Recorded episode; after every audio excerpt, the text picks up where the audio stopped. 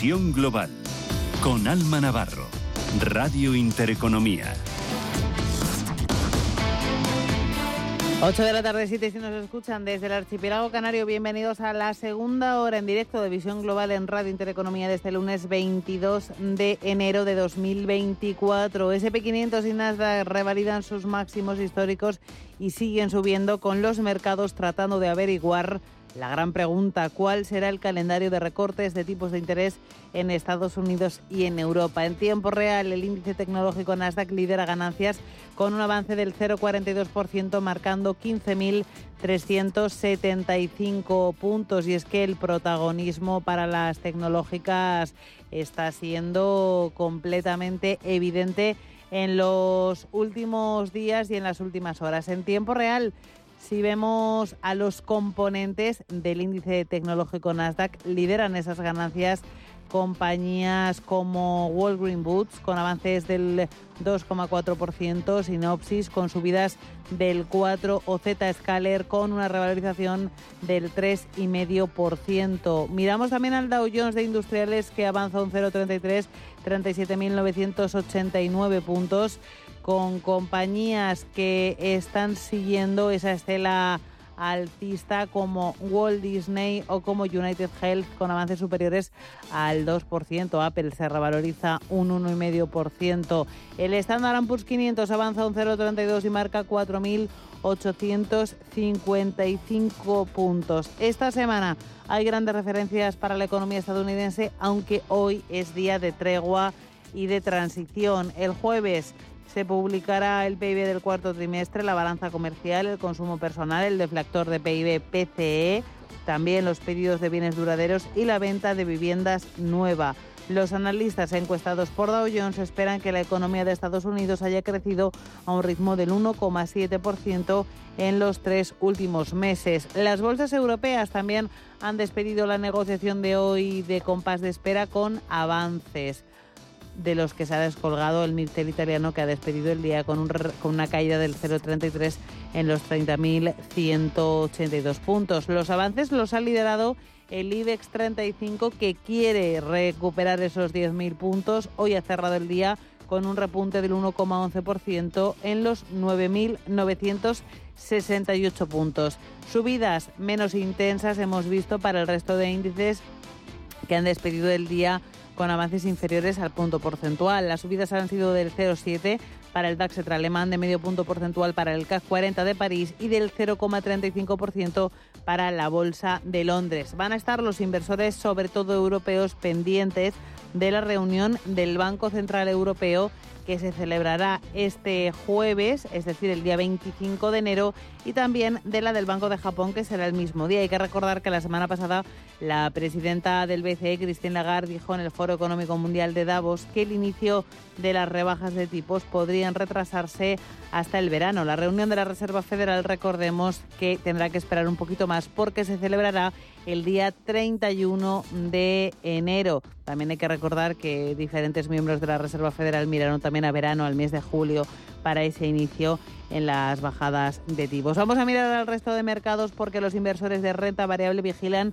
el posible efecto divisa que deparen las próximas reuniones del Banco Central Europeo y del Banco Central de Estados Unidos. De momento, la semana empieza en el mercado de divisas con el euro atascado en ese nivel de 1,09 dólares está cayendo ligeramente y se coloca en 1,0891. Por su parte, la libra está subiendo, aunque también con muchísima moderación y se mantiene en el, en el nivel de 1,27 dólares. También miramos al mercado de materias primas porque hoy le toca al petróleo experimentar ciertas subidas. Las tensiones geopolíticas están ayudando de alguna forma a paliar las dudas sobre la demanda en China, el mayor importador de crudo del mundo. El barril de Brennel de referencia en Europa se revaloriza un 2,2% por encima de los 80 dólares el barril en los 80,34 el tipo West Texas de referencia en Estados Unidos sube más de un 3%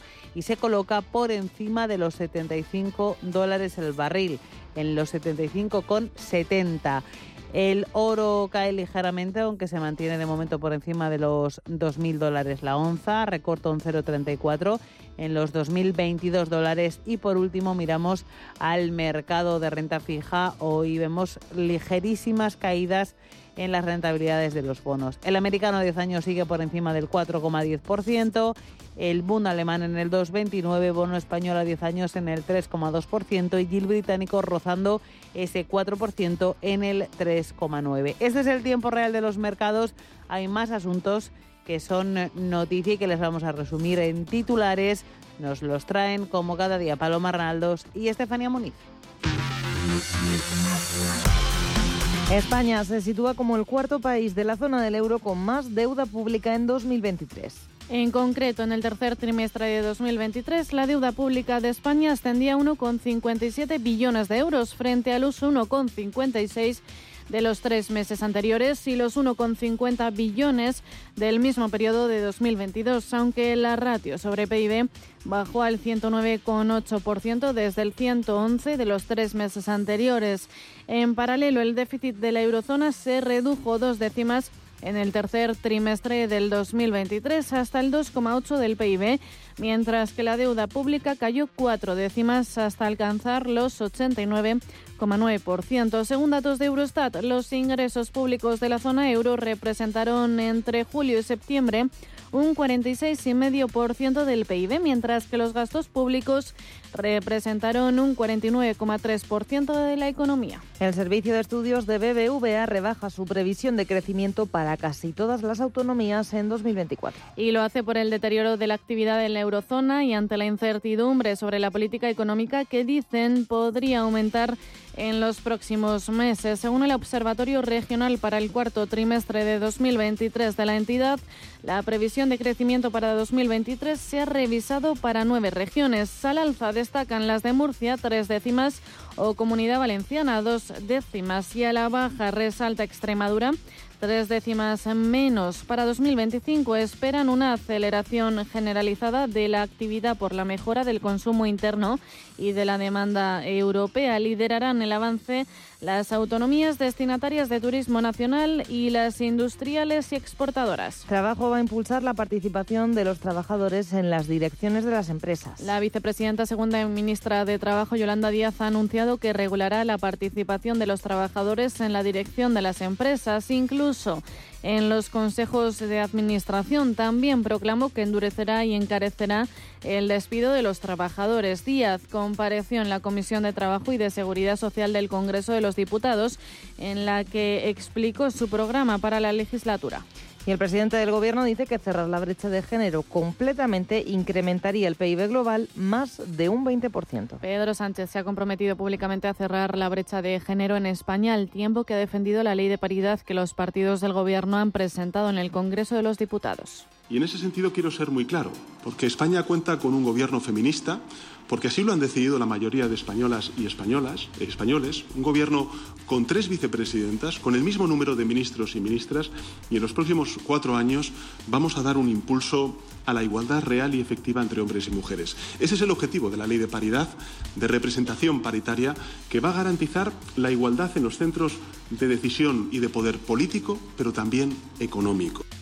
El presidente del Gobierno, Pedro Sánchez, ha inaugurado el foro de la Organización de Mujeres GWL Voice. Ha mostrado su apoyo a esta organización en la campaña en la que propone la alternancia de género en la presidencia de la Asamblea General de la ONU. Sánchez ha sacado pecho de la tercera posición que ocupa España en el ranking de países más cerca de cerrar la brecha de género y ha destacado los beneficios económicos que conllevaría alcanzar este reto. La caída de la facturación empresarial se modera en noviembre. La cifra de negocios de las empresas disminuyó de media un 2,7% en noviembre y encadenó ocho meses de descensos. El sector de suministro de energía eléctrica, agua y saneamiento tiró a la baja del índice empresarial, mientras que en el comercio la facturación media también cayó pese a la campaña de descuentos del último viernes.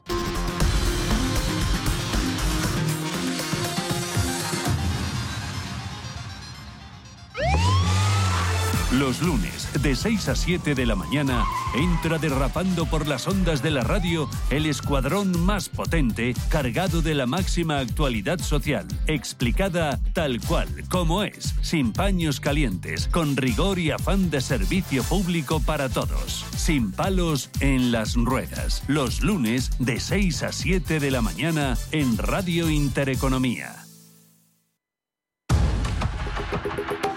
El análisis del día en visión global. Análisis cuando son las 8 y 10, las 7 y 10 en Canarias con Miguel Ángel Temprano, analista independiente. Miguel Ángel, muy buenas tardes. ¿Qué tal? Muy buenas tardes, Alma. Sentimiento de mercado, Miguel Ángel. Bueno, eh, mira, mientras que el Eurostock no no ha subido en lo que va de año, el, el de Sampilla lleva un recorrido bueno, lo cual significa que todo lo que estamos viendo en el mundo real no lo está, no se está reflejando en, los mercados financieros. Lo que dicen del Wall Street y del Real Street, pues es verdad. Eh, y otra vez eh, estamos viendo como Estados Unidos empieza el año mucho mejor que Europa a pesar de que siempre se dice este es el año de Europa. Entonces, yo lo que creo es que el sentimiento de mercado claramente es alcista.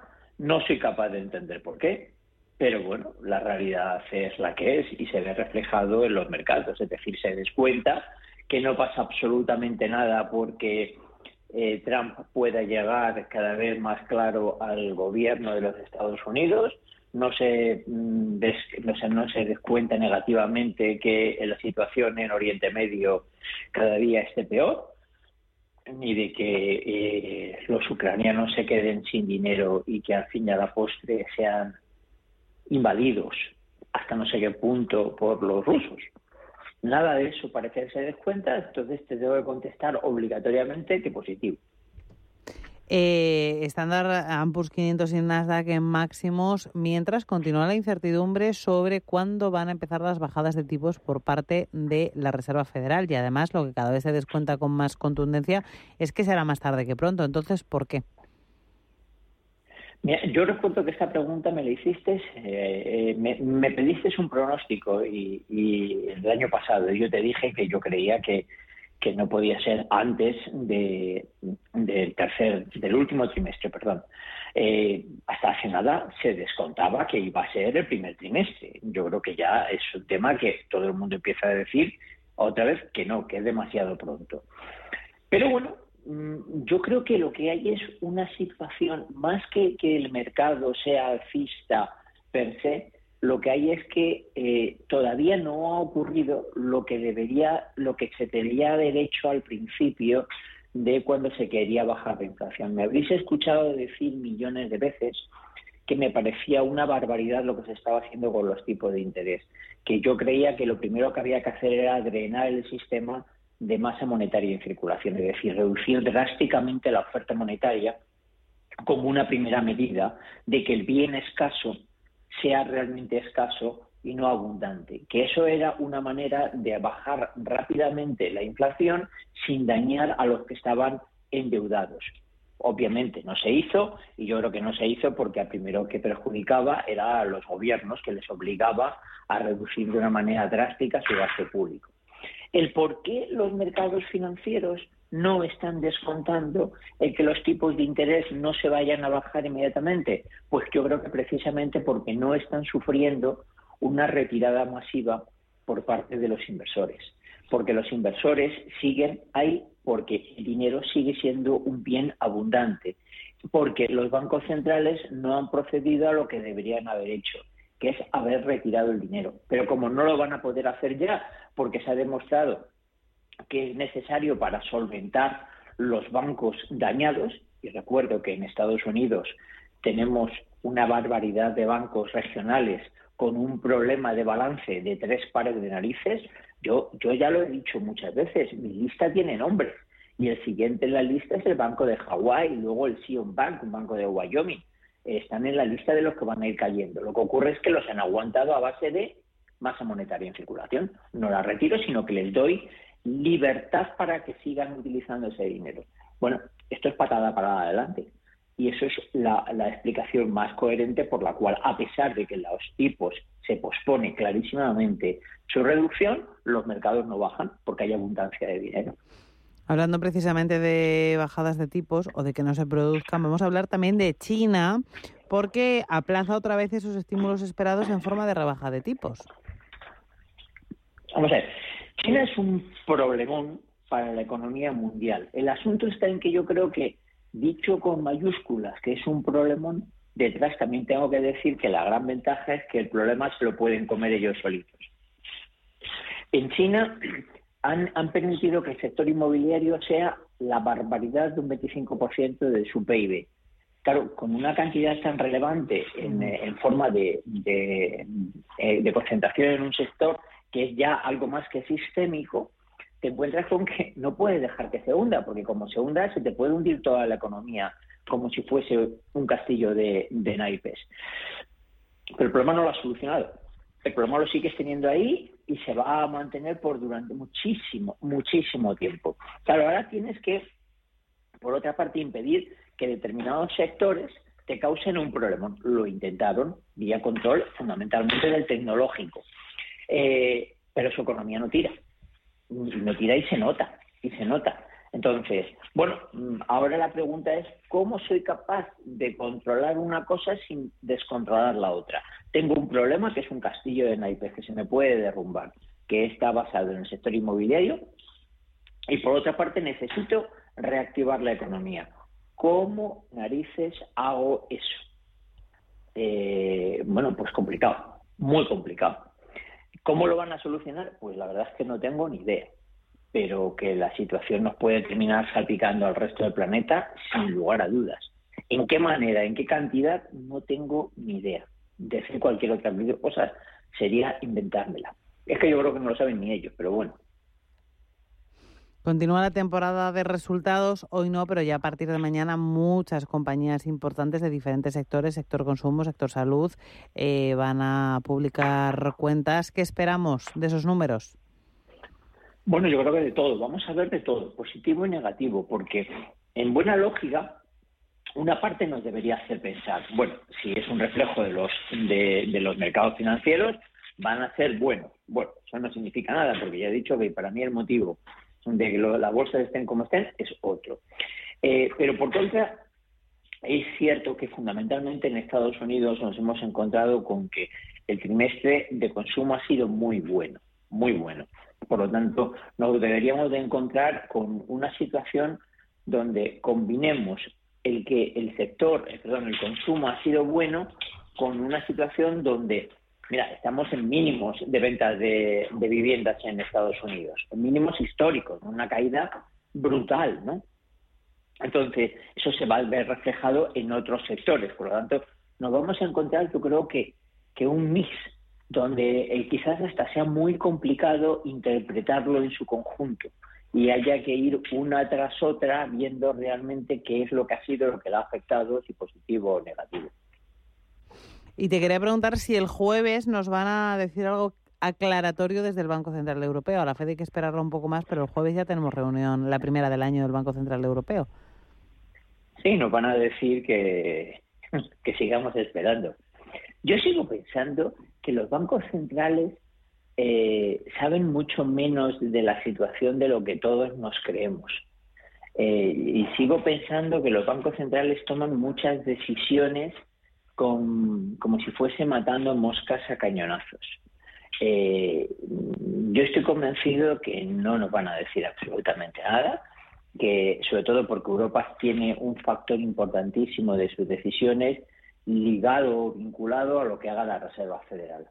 Entonces, yo creo que si la Reserva Federal no baja tipos, por supuesto que no lo van a bajar los bancos centrales europeos, pero también es cierto que lo que no van a hacer es subirlo. Por lo tanto, eh, bueno, yo creo que yo no esperaría nada. Eh, me parece un, eh, un, un, mensaje de trámite. Mm, más adelante, sobre todo si la Reserva Federal eh, hace algo, que yo creo que de momento no lo va a hacer, pues sí que veríamos cosas en el Banco Central. O por lo menos mensajes. Pero yo creo que ahora, sobre todo esperando a lo que hacen los americanos, los, los europeos van a pase bola a la siguiente. Pues nada, el jueves estaremos pendientes, aunque efectivamente todo apunta a que no habrá ningún gran titular. Ya veremos, igual nos sorprende. Miguel Ángel Temprano, analista independiente, un placer compartir contigo este análisis. Muchas gracias, Ana. Igualmente. Hasta luego.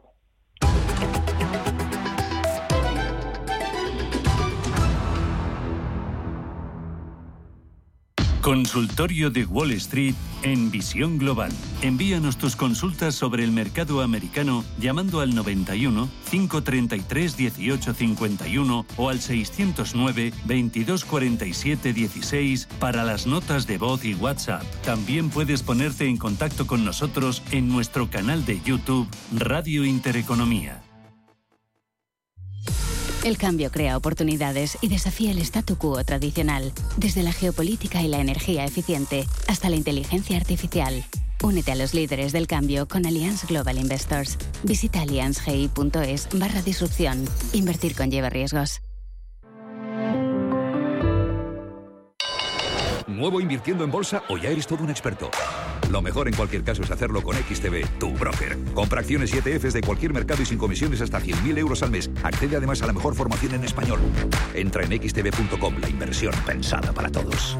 A partir de 100.000 euros al mes, comisión del 0,2%, mínimo 10 euros. Invertir implica riesgos. 2024 acaba de arrancar. Es momento de rebalancear carteras. Es hora de tomar decisiones. Y para ello es clave contar con ideas de inversión óptimas para el actual ciclo económico. El próximo jueves, a las 10 de la mañana, programa especial en Capital Intereconomía. Ideas de inversión 2024 con Ibercaja.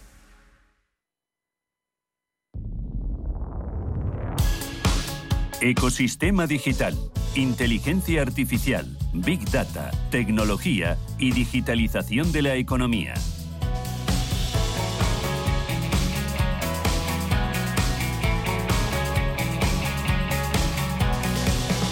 Lunes de ecosistema digital para seguir desentrañando todo lo que tiene que ver con el universo de la inteligencia artificial. Lo vamos a hacer con Luis Martín, director de estrategia digital de GIC, experto en IA generativa. Luis, muy buenas tardes y bienvenido. Buenas tardes y bienvenidos también a vosotros. Y además con una invitada de lujo que te has traído, Luis Pilar Yacer, directora de Cultura, Personas y Talent Engagement en Europa en GIC. Pilar, muy buenas tardes y bienvenida. Un placer estar con vosotros para hablar de este tema tan interesante. Y de lo primero que vamos a hablar es de qué se viene este año que acabamos de empezar en materia de, de inteligencia artificial. ¿no? Ya hemos desentrañado alguna cosita, pero hay mucha tela que cortar, ¿no? Sí, hay, la verdad que cada vez, eh, cada vez más. La semana pasada, eh, justo se, pues conocíamos que ya Microsoft ha puesto eh, ya a disposición de, ya no solo del usuario final, sino también para las, para las empresas la posibilidad de utilizar ya Copilot Pro, la versión ya corporativa para empresas, que va a abrir la puerta a muchas cosas, porque al final pues va a ser la manera que de verdad se va a integrar dentro de los procesos de trabajo, que es algo que llevamos diciendo de aquí desde hace mucho tiempo. Y precisamente esa integración de la IA en los procesos de trabajo abre pues muchas incógnitas, abre pues eh, gran, eh, grandes, eh, grandes retos para las corporaciones y especialmente, y por eso hemos traído aquí, he querido invitar al, al programa a, a Pilar, en, lo que tiene que ver con, los aspectos éticos, del uso ético de la inteligencia artificial. Y yo creo que quería preguntar un poco a Pilar, ¿sabes? Eh, esta em, democratización de estas tecnologías, la, mm, adopción por parte de las grandes corporaciones de, estas eh, herramientas que van a permitir ya un uso intensivo de las mismas, eh, ¿qué nos trae más? ¿Riesgos o oportunidades, Pilar? Pues aquí hay un aspecto interesantísimo que además es algo que no les gusta normalmente a las empresas, que es pararse a pensar. ¿Para qué quieres hacer? ¿Para qué quieres incorporar? Y, además voy a, voy a empezar con un post que puso una persona el otro día en LinkedIn de un nuevo modelo que le habían contratado muchísimas personas para, para sus campañas de publicidad, que era un modelo de IA tenemos que seguir replicando esos modelos, con lo cual para mí en todo este avance que es necesario, pero hace falta esa parte de filosofía que sé que a la gente no le gusta, ¿eh? pero de pararse a pensar dónde vamos, qué es lo que queremos llegar, hacia dónde vamos y para eso hace falta revisar cuáles son todos nuestros datos, porque la inteligencia artificial no es mala ni buena, en la parte de la ética, sino que simplemente replica todo lo que hemos hecho anteriormente. La historia es cómo lo usamos, si bien o mal. Efectivamente. Fíjate, decías con, con, esto de los datos, es que la semana pasada también hablando de LinkedIn publicaba yo un artículo en el que la Universidad de Michigan eh, había hecho un estudio sobre eh, cómo eh, estaba impactando el uso de roles dentro de estas herramientas. es, bien sabido que cuando le, pides a ChatGPT, por ejemplo, que actúe como si fuera un socio, un mentor, los resultados, o bueno, lo, lo, que le pidamos, que se ponga en la piel de otra persona, siempre lo va a hacer mejor. Bueno, ¿qué es lo que eh, este estudio eh, consiguió ver? Que cuando decíamos que eh, actuara o escribiera como un socio o un mentor, los resultados eran mejores que si lo hacía diciéndole que fuera una socia o una mentora, lo cual implica que siguen teniendo a día de hoy sesgos de género. Y esto, como decía Pilar, no es ni bueno ni malo, o sea, es malo, pero me refiero, no es culpa de la inteligencia artificial, es culpa de los datos con los que ha sido entrenado, porque si mayoritariamente son de, de autores masculinos y, bueno, pues lo que hace es replicar esos sesgos que existían anteriormente. Aquí hay una parte de reflexión de lo que tenemos en las empresas. Y esa parte de reflexión es eh, a quién has promocionado, a quién has eh, seleccionado en mi ámbito de talento, ¿no? Pero se aplica a todo. ¿Quiénes son tus clientes? ¿Quién te va a comprar? Pues lo tienes que reflexionar. Y ese es un paso para mí imprescindible de pararse a pensar. Un minuto, ¿eh? Dos minutos, no pido más. Pero antes de aplicar toda la gacharrería que tenemos de inteligencia artificial, de tal, hay que pararse a pensar si queremos replicar esos modelos o no queremos replicar esos modelos. Es que, de hecho, yo creo que hablar de límites éticos de la inteligencia artificial o de cualquier otra tecnología se puede concebir como algo negativo, pero es lo contrario, es positivo. Todo lo contrario. Eh, yo explico la ética de una forma muy sencilla. O sea, la ética es el horizonte cada vez que tienes que tomar una decisión entre lo bueno y lo malo, lo justo, lo injusto, lo verdadero, lo falso. Ese es el horizonte de la ética. Y eso ahora mismo es imprescindible para cualquier empresa que quiera abordar cualquier programa de inteligencia artificial. Por eso a mí me ha encantado incorporarme en JIC, y perdóname que, que, haga la, la, pausa publicitaria, pero porque es una parte imprescindible. Hay que pararse a pensar para qué queremos incorporarlo, porque temas de venta de cacharrería digital hay mogollón. Muchísimo, muchísimo. Cursos de inteligencia artificial hay muchísimos, pero el pararse a pensar desde un punto de vista ético, desde un punto de vista filosófico, que insisto, en las empresas no está bien visto pararse a pensar, pero ahora mismo es imprescindible. ¿Por qué? Pues además te lo resumo en algo para mí que es básico. Si te pones a navegar, tú quieres eh, llegar a un sitio, tal, no sé qué, y, haces muchísimos esfuerzos, pero ¿a dónde llegas? ¿Qué más a tu equipo, tal? Hay que tener esa visión de dónde quieres llegar. Y para mí esa es la parte de la inteligencia artificial que puede aportarnos. La inteligencia artificial siempre nos va a hacer mejores humanos, pero la necesitamos para saber a dónde llegar.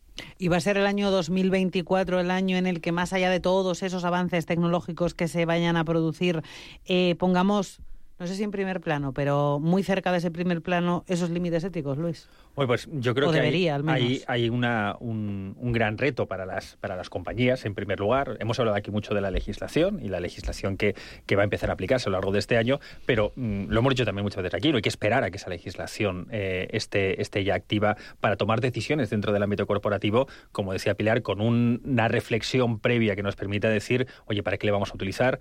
Que se puede utilizar no significa que se deba utilizar, en qué casos, con qué límites, que eso es al final pues una guía corporativa, que es algo imprescindible o debería ser imprescindible. Nosotros muchas veces cuando hablamos de esto con, con clientes eh, decimos, oye, no tener una guía corporativa ahora mismo sobre el uso de la inteligencia artificial es como ir en moto sin casco, ¿sabes? Eh, es muy probable que te la vayas a pegar porque te la vas a pegar y, y si no tienes esa protección eh, el daño va a ser muchísimo mayor. Entonces es imprescindible, como decía Pilar, el, el pararse a pensar, reflexionar, pero que esa reflexión tenga un fruto y el primer fruto, la primera herramienta que nos permite el poder eh, eh, navegar, ¿sabes? Un poco con un mapa que nos permita saber hacia dónde vamos y, y, sortear los, todos los obstáculos que vamos a encontrar, es precisamente una guía corporativa que marque un poco los límites tecnológicos, por supuesto, pero también éticos de, esta tecnología, que nos permita decir, oye, tiene sentido utilizarla, para qué tiene sentido, y marcarlo nosotros mismos esos, esos, esos límites que además sean consecuentes con, con, con lo que es la propia compañía, con los propios valores de la compañía. A ver si toman nota las compañías, porque lo de la autorregulación a veces se lleva regular. Es regular, pero eh, yo vengo de una escuela de negocios, de estar en contacto con todos mis alumnos, que les quiero muchísimo, y cuando te dicen eh, eh, qué límites hay ¿no? en tema de la inteligencia artificial. Digo, límites no hay, tenéis cielo. Ahí las compañías tienen un reto enorme. ¿Por qué? Porque para la parte de atracción de talento, para la parte de compromiso del talento, necesitamos personas que sepan, los jóvenes lo saben estupendamente, que saben que hay muchísimas cosas que se pueden automatizar, que las hace la inteligencia artificial, y en cambio están todos esos jefes, si me permites la expresión, ¿eh? que les cuesta más cambiar ese estilo de liderazgo. Por eso, yo para mí esto no es un tema de herramientas, que también es un tema de transformación cultural y de estilo de liderazgo. ¿Por qué? porque no podemos poner barreras. No podemos, eh, a mí me lo decían muchísimo mis alumnos, Pilar, es que eh, he entrado en una compañía y lo primero que he preguntado, como nos dices tú, es qué herramientas de tecnología tienen. Si me va a tocar hacer tareas que yo ya sé que la inteligencia artificial puede hacer, mm, puede hacer yo no quiero hacerlas y es un reto enorme para las compañías. Por eso en esta parte, con la parte de Luis, inteligencia artificial, ¿qué ayudamos a las compañías? ayudamos a decir, no te pongo cacharrería digital, que insisto, te la voy a poner, pero sobre todo es cambiar esa mentalidad, cambiar esa mentalidad para decir, estoy abierto a algo que es fundamental y que necesitas cambiar el mindset. Es un cambio de paradigma. Totalmente. Total, total. Pues así nos quedamos. Es que, es que bueno, podemos estar aquí otra vez, eh, pero no vamos aquí a, seguir ocupando espacio del programa, Alba, eh, porque, pero sí, es, está claro que, los retos son, son enormes, pero, pero yo creo, y nos estamos de acuerdo aquí los tres, las oportunidades son mucho mayores.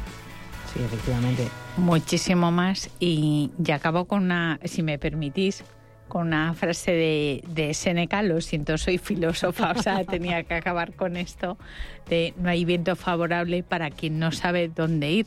Me da igual todas las herramientas que utilices. Si no sabes dónde ir, en este sentido necesitamos ahora mismo, todas las compañías necesitan la parte de inteligencia artificial para la parte de atracción, para la parte de clientes, para todo. Entonces es, es imprescindible en ese saber dónde ir utilizar todas las herramientas para saber a dónde ir. Pues con eso nos vamos a quedar. pues ¿no? es poco. Perfecto, tal cual. Pues Pilar Yacer, directora de Cultura, Personas y Talent Engagement de Europa, en Europa de JIC y Luis Martín, director de Estrategia Digital de JIC, experto en inteligencia artificial generativa. Gracias a los dos y un, un placer. Muchísimas gracias.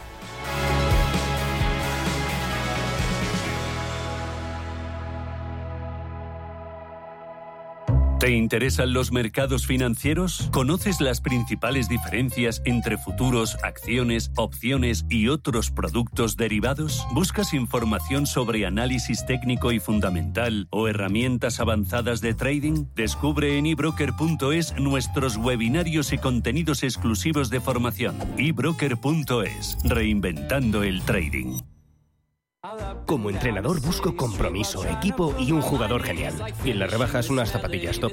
Cuando buscas no siempre encuentras, pero en las rebajas del corte inglés siempre encuentras lo que buscas. Con descuentos en moda, deportes, hogar, accesorios, lencería, zapatería. Del 7 de enero al 29 de febrero, las rebajas del corte inglés. En tienda web y ¿Quieres saber más acerca del hidrógeno? H2 Intereconomía te cuenta las últimas novedades, avances tecnológicos y entrevistas de interés sobre este medio energético. Los martes, de 11 y media a 12 de la mañana, H2 Intereconomía, presentado por Rubén Gil, tu espacio semanal sobre el hidrógeno. Porque en Radio Intereconomía apostamos por el sector energético y la energía limpia.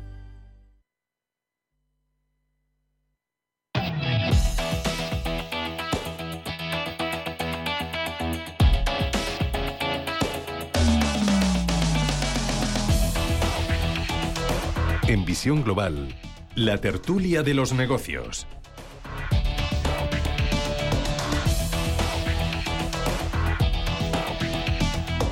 Ocho y 35, 7 y 35 si nos escuchan desde el archipiélago canario, así que por delante 25 minutos para comentar la actualidad económica y política.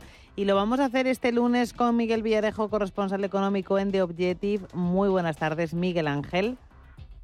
Hola, muy buenas tardes. ¿Por qué te llamo Eh, lo Miguel de Ángel? Ahora Miguel Ángel. No lo sé, lo de Ángel me encanta, pero, pero soy Miguel Aseca. Miguel. Eduardo Irastorza, profesor de OBS Business School. Buenas tardes. Buenas tardes, placer estar con vosotros. A Eduardo se le oye regular, así que creo que vamos a desconectar y volver a conectar. A ver ahora. A ver, ¿qué tal? Sí, ahora te digo mejor. Es que antes se cortaba un montón tu, tu voz, pero ahora ya suena mejor. Venga, perfecto. Pues Miguel, vamos a Muy bien. empezar con temas de trabajo. La ministra de Trabajo, Yolanda Díaz, sigue insistiendo en que va a reducir la jornada laboral y quiere convocar a los, a los agentes sociales, aunque la patronal no está muy de acuerdo. ¿Cómo lo ves, Miguel? Hombre, pues eh, el- eh, esto, la, la aritmética de la semana laboral es, muy sencilla. Si eres una pyme de 20 empleados, lo que produces actualmente te cuesta 800 horas de trabajo cada semana. Si ahora viene Yolanda Díaz y te impone una semana laboral de 37 horas y media, pues vas a tener que hacer lo mismo en 750 horas, es decir, en 50 horas menos, que es como si te quitaran a, a un trabajador y medio de un día para otro. Entonces, ¿cuál es el cálculo de la ministra? Pues dice, no, no, ahora vas a producir más porque tus empleados están más contentos y producen más. Bueno, eh, esto no sé si es así eh, y habrá empresas que estén relativamente mal gestionadas y que ofrezcan márgenes de mejora, pero yo creo que la mayoría no. En un país, además de servicios como el nuestro, pues hay decenas de miles de restaurantes y hoteles a los que les quitas un camarero o una limpiadora y sencillamente no pueden funcionar. Les estás obligando a contratar a alguien más. ¿Y cómo afrontan ese, corte, ese coste adicional? Pues la mayoría tendrá que subir los precios, lo que nos hará más pobres a los consumidores y menos competitivas a las empresas. O sea que no me parece que sea una medida. Yo entiendo que en el largo plazo y siempre como consecuencia y en respuesta a aumentos de la productividad tú puedes ir reduciendo las jornadas de trabajo.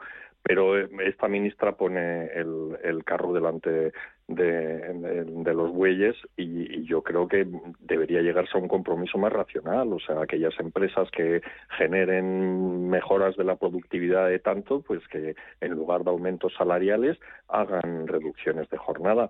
Pero hacerlo al revés, empezar por los aumentos salariales y por las reducciones de jornada, yo creo que es sencillamente reducir la competitividad, la productividad y hacernos más pobres a los, a los ciudadanos. Precisamente otra cosa, otro dato que hemos conocido hoy, la productividad en España acumula una caída del 7,3% desde el año 2000, Eduardo. Sí, yo iba a señalar, abundando en lo que ha dicho eh, Miguel, dos factores. El primero de ellos es el, el cuándo y también el, el cuánto. Eh, el planteamiento es muy sencillo. Si la productividad está por los suelos, pues lógicamente mm, no parece tener mucho sentido si quieres ser competitivo, como se apuntaba anteriormente, el dedicarle menos tiempo a tu trabajo, ¿no? Eh, este es un problema serio respecto al, al, al cuándo.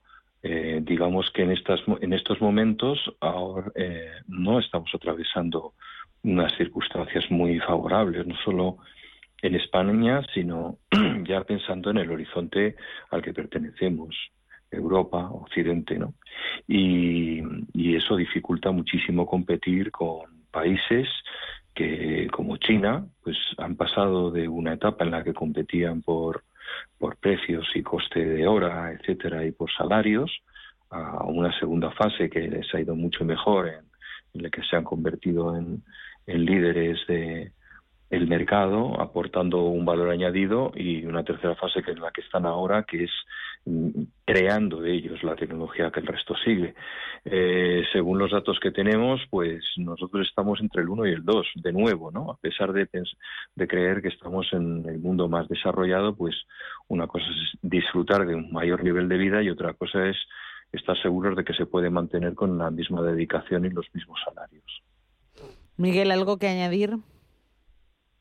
Hombre, yo el tema de la productividad eh, parece una cuestión técnica, pero eh, como dice Paul Krugman, esto, la productividad eh, no lo es todo en economía, pero en el largo plazo lo es casi todo. O sea, al mm. final, tú, el nivel de vida de un país depende casi por entero de la capacidad para aumentar su producción por, por trabajador. En eso consiste básicamente la, la, riqueza, en el uso cada vez más eficiente de los recursos que, nos rodean. hay un, ejemplo que, que, ponía Javier Sala y Martín de, de, que la arena con que los hombres de Altamira decoraban sus, sus cavernas pues la emplean hoy los ingenieros para fabricar chips con los que obtenemos miles de colores en, en nuestras pantallas. El resultado es muy diferente y depende básicamente de, de las mejoras en la productividad. Y, y, esas mejoras de la productividad dependen de un montón de factores entre los que están pues algunos en los que España no puntúa muy alto. Básicamente depende de la innovación depende de la educación depende de la competencia o sea de tener mercados que obliguen a las empresas a producir cada día más y bueno, en, en, aunque a nivel de patentes hemos mejorado algo en los últimos años, pues seguimos a la cola de Europa. Luego tenemos un tejido empresarial eh, en el que tienen mucho peso las microempresas y claro, la innovación y la incorporación de tecnología es una función del tamaño. Cuanto más grande es la empresa, más innova y más tecnología eh, incorpora y por tanto más productiva es.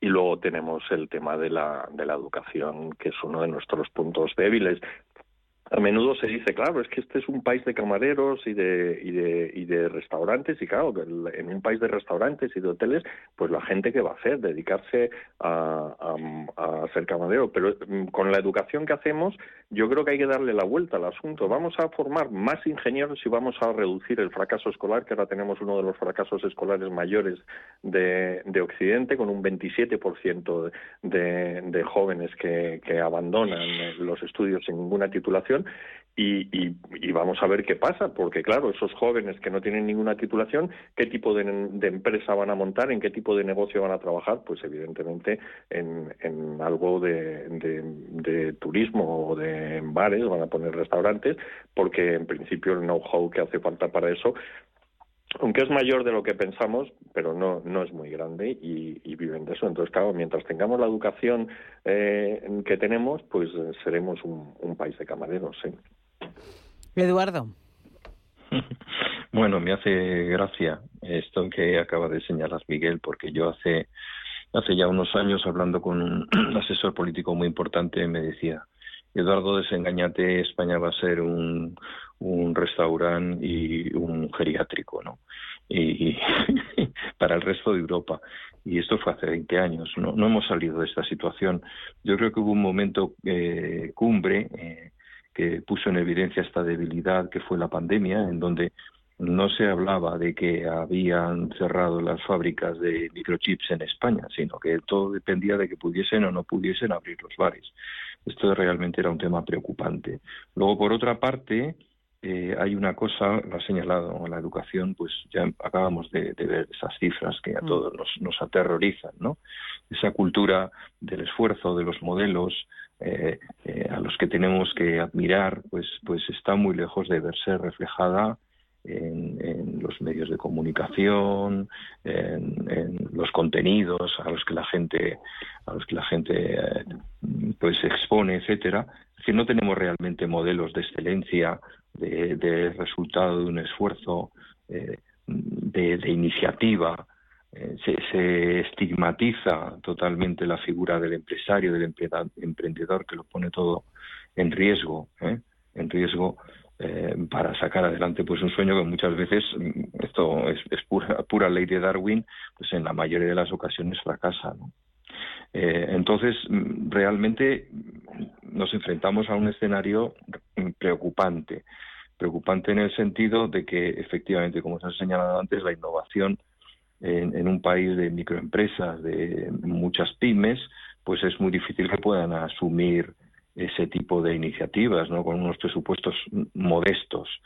Em, bueno, vamos, vamos a ver si realmente eh, esa transformación digital y esos fondos europeos dedicados a ello, pues al final se, se aplican con inteligencia y con resultados, porque ya tuvimos una una primera fase en, donde no se llegó a invertir ni todo ni también como se había previsto para este fin. Otro asunto del que quiero hablar con vosotros también tiene que ver con lo económico y con la geopolítica. Situación complicada en el Mar Rojo que parece que está lejos de solucionarse. De momento llamada a la calma por parte del sector de la alimentación y del textil. Descartan rupturas de stocks, pero mi pregunta es que el otro día Merck hablaba de que si el conflicto se prolongaba más de mes y medio, iba a afectar a la inflación. ¿Creéis que va a afectar a la inflación, Miguel? yo creo que, que de alguna manera los bancos centrales han dado a entender que, que hay que ser cautos y uno de los factores que les invitan a la cautela es justamente lo que está pasando en el, en el Mar Rojo. Esto, los hutíes, a pesar de todos los ataques de, la alianza que lidera Estados Unidos, en la que, por cierto, no está, no está España, poniendo de manifiesto uno, una vez más esa cultura del free rider y del gorrón, que, que, en fin, es lamentable. Es decir, los españoles nos vamos a, no vamos a hacer nada por arreglar, porque ya están los americanos para arreglar el comercio y nosotros lo único, darnos golpes de pecho y decir, ¡ay, qué malas son las guerras! Bueno, pues a pesar de las operaciones de los americanos, los hutíes eh, parece que resisten. Los árabes intentaron meterlos en cintura, pensaban que eran unos desarrapados, los árabes saudíes, y empezaron a, lanzar allí una ofensiva y se han encontrado con que primero desarma Irán y segundo con que no son en absoluto unos desarrapados. Entonces han reducido su capacidad de fuego ahora mismo, pero es muy difícil que, Estados Unidos con estos bombardeos eh, selectivos consiga consiga esto resolver la situación y como tú muy bien has dicho, está está evitando el Mar Rojo, está dando la vuelta por el Cabo de Buena Esperanza y eso ha provocado retrasos en los envíos y sobre todo un aumento de los costes que por lo que he visto yo aquí en, en la prensa el precio marítimo de un contenedor de Asia Europa ha aumentado entre un 175% y un 250%. ¿Eso va a llegar a los precios? pues mm, eh, pues lo lógico es que acabe llegando pero además eh, tenemos otros otros otros elementos que obligan a, la cautela como el mayor peso de los servicios en, en, la economía, no ya solo en la española, sino en la de todo el mundo. Y como la estructura de costes de los servicios es muy intensiva en, en mano de obra, pues y los salarios son reaccionan tan rápidamente a los aumentos de la energía o a los trastornos comerciales, pues lo lógico es que haya un seguimiento. Y luego nosotros aquí tenemos un factor adicional que se llama Yolanda Díaz y que sube los salarios mm, lo que ella considera que es socialmente eh, justo eh, lo cual es discutible por una parte y por otra parte esto pues hace muy complicado. España ya no es un, alumno modélico en materia de inflación y lo que la ministra se tiene que plantear es que si sube los salarios entre el, el 5 y el 6%, pues es muy difícil que la inflación baje al 2%. Es imposible. Eduardo. Pues mira, yo precisamente hablaba con un amigo mío que es un verdadero experto en, un verdadero experto en temas de shipping, eh, Joel Grau, y me señalaba que, que efectivamente que al final los paganos vamos a ser nosotros. ¿Por qué? Pues porque un barco eh, incrementa muchísimo el coste de energía en ese traslado a través de no ya del, canal de Suez, sino teniendo que dar toda la vuelta a África y lógicamente eso pues es una es una inflación. Alguien tiene que, que responder al coste adicional que supone esas nuevas rutas, ¿no? No, siempre fáciles. Respecto a la situación en, en el Golfo Pérsico, pues es verdaderamente muy preocupante y, y, uno de los síntomas que más lo reflejan ha sido la reciente cumbre de Aqaba, en la que se han reunido países aparentemente al margen de todos estos problemas, pero que les está afectando muchísimo, como son Egipto, Jordania y Arabia Saudí, ¿no? Egipto vive prácticamente del turismo y, de, y del paso de barcos por el canal y si se cierra, pues la situación se puede radicalizar, se puede complejizar muchísimo. Recordemos que los hermanos musulmanes pues tienen una enorme fuerza en, en Egipto y no son precisamente un partido laico. Eh, Jordania también está muy preocupada porque todo el flujo de refugiados puede acabar recabando en su territorio, dado que eh, Egipto tiene las fronteras cerradas y Arabia Saudí está muy preocupada pues porque al final eh, su petróleo pues no se vende al precio que desearía la competencia que le está generando Rusia y China como intermediario, ¿no? Eh, con lo cual, pues la situación es muy compleja. Respecto a acabar con los UTIs, pues hombre, es un país más que acostumbrado a la guerra, es como Afganistán, es un país que siempre está en guerra y nunca ha podido ser conquistado por nadie desde los tiempos de Alejandro Magno. Afganistán no, no lo ha pisado ningún, nadie con éxito realmente, pues, pues lo mismo ocurre con Yemen. Yemen siempre siempre ha estado en guerra, están preparados para sufrir lo que haga falta, están acostumbrados a ese tipo de ataques. Irán les está facilitando la tecnología para contragolpear permanentemente y solamente con la ocupación del territorio pues eh, se podría solucionar ese problema. Pero ya hemos visto lo que pasa cuando últimamente Estados Unidos ocupa un territorio que acaba teniendo que salir porque la opinión pública propia no, no acepta el esfuerzo, ni el gasto, ni las bajas que esto supone. Os quiero preguntar también de otro asunto, vamos de la información internacional a la más autonómica y local, porque hoy ha publicado un informe BBVA Research sobre cómo va a ser el desempeño económico de las comunidades autónomas y revisa la baja. El PIB de las autonomías apunta a crecimiento en 2025 por la demanda interna. Eh, ¿Lo peor de 2024 está todavía por llegar, Miguel? Bueno, yo no yo no veo una, situación dramática en, en, el horizonte, o sea, depende de lo que hemos hablado ahora mismo, lo, lo que decía Eduardo de, cómo evolucione, o sea, los riesgos a la, baja son todos geopolíticos, básicamente. ¿Qué va a pasar en Ucrania? ¿Qué va a pasar en, en, Israel y, Palestina? ¿Y qué va a pasar en el Mar Rojo? Entonces, mm, en función de cómo evolucione eso, veremos una situación más o menos eh, dramática o gestionable. Ahora mismo mm, hay una desaceleración, esa desaceleración, sobre todo es curioso el estudio este del BBVA, porque, porque descompone por comunidades. Y entonces ves cómo las comunidades que, que digamos, que son más ricas y los alumnos aventajados son los que van a sufrir más las consecuencias de igual que los alemanes están ahora mismo sufriendo las consecuencias a pesar de que siempre hemos dicho ah lo, ideal sería que este país fuese como Alemania bueno un país exportador y tal bueno pues vemos que también ese modelo de crecimiento tiene sus inconvenientes el, al desacelerarse China como consecuencia de la, del impacto de la burbuja inmobiliaria pues los chinos, los alemanes están eh, exportando mucho menos y como son además un país muy serio a nivel de gasto presupuestario, pues se van a comer el, bajón. Han decidido, van vamos a ser todos un poco más pobres, pero no vamos a vulnerar las sacrosentas reglas del, eh, del equilibrio presupuestario. ¿Y todo esto qué significa? Pues que va a haber menos, mm, va a ser menos fuerte el mercado al, al que exportan la, los, los, países más, las regiones más productivas de España, las del norte, el País Vasco, y son las que van a sufrir una mayor caída. No va a ser dramática por lo que dice el BBVA, son los que menos crecerán, y luego, pues esto, las comunidades mediterráneas, pues eh, parece que el turismo va a seguir esto tirando con fuerza, de modo que ellos van a seguir pitando.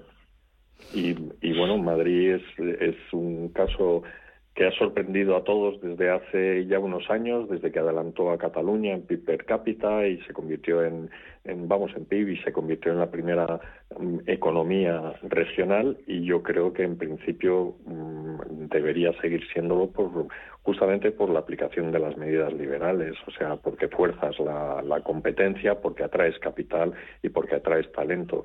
y, y contra lo que pensábamos cuando empezó la la revolución, la, la, revolución tecnológica que el, en principio ya a partir de, ahora todos íbamos a poder trabajar donde quisiéramos y que el emplazamiento no iba a importar, bueno, pues resulta que sí que importa y que la gente está viniendo a Madrid. Vamos con últimos dos minutitos, Eduardo. Pues mira, eh, sin mirar a la bola de cristal es fácil reconocer que tenemos bastantes papeletas como para, que las cosas se compliquen. Pero, pero bueno, el bombo no ha parado de dar vueltas, o sea, puede salir la crisis o puede no salir, pero digamos que hay muchas papeletas en juego y puede pasar casi de todo. Respecto a las comunidades, yo señalaría que lo que sí es predecible es que el gobierno apriete todo lo que pueda las clavijas a las comunidades más ricas para hacer frente al proyecto que hoy lanzaba bombo y platillo de nuevas conquistas sociales, ¿no? Eso al final va contra el presupuesto y los impuestos, ¿no? Y Madrid, desde luego, pues va a ser el, primer frente de batalla. Yo creo que el, gobierno, eh, es, para ellos es una prioridad desalojar a al Partido Popular de, la comunidad y del ayuntamiento porque realmente es un buque insignia que, está funcionando y como, como ha señalado Miguel, pues es un, un verdadero faro que llama la atención en todas partes. Pues así vamos a terminar la tertulia de este lunes con la que hemos estrenado la semana. Miguel Villarejo, corresponsal económico en The Objective, Eduardo Irastorza, profesor en OBS Business School. Un placer compartir con vosotros este ratito de charla. Un abrazo y hasta pronto a los dos. Igualmente. Un abrazo y hasta la semana que viene o hasta pronto. Sí.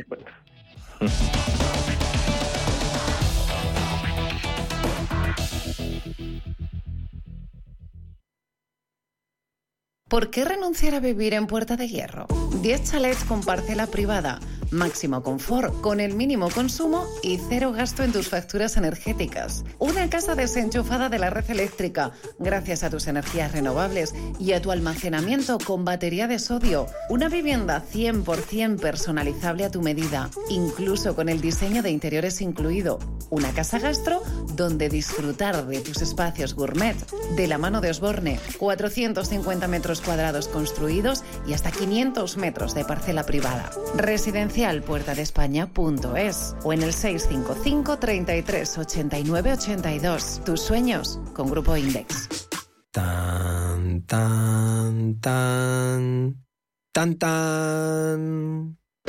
La cuenta online del Santander es tan tan fácil de abrir que lo puedes hacer desde donde quieras. Santander en digital es Santander. Santander, por ti, los primeros. Consulta condiciones en bancosantander.es. Hola, soy Susana Criado y presento Capital Intereconomía en Radio Intereconomía. Analizamos la actualidad económica con rigor y profesionalidad. Di que nos escuchas.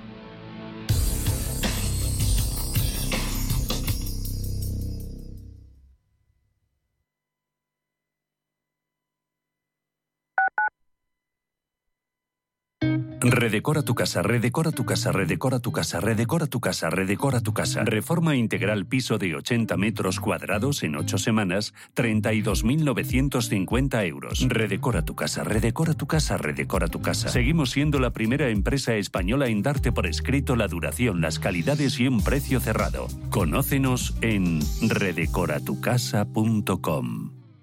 ¿Quieres diversificar tu cartera de inversión y proteger tu patrimonio? Haz lo posible con Silver Gold Patrimonio. Entra en el fantástico mundo de los metales preciosos de inversión de forma sencilla y acompañada por los consultores expertos de Silver Gold Patrimonio. Oro, plata, platino, paladio, rodio, osmio. Silver Gold es patrimonio inteligente.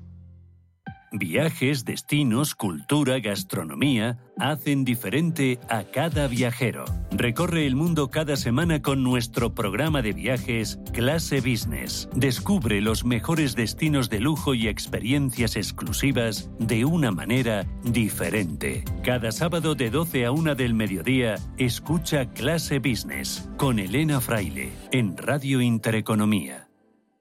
Urbanitae es una nueva plataforma de inversión inmobiliaria que te permite invertir a lo grande con cantidades pequeñas.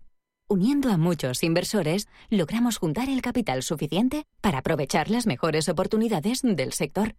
Olvídate de complicaciones.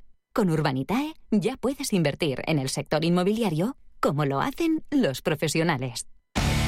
¿Has cerrado 2023 por debajo de tus expectativas en ventas? Visita el método de angelescribano.com, cuéntame tu caso y te diré cómo podemos revertir la situación de tu empresa. Llevo 35 años formando a grandes vendedores de manera ininterrumpida. Radio Intereconomía.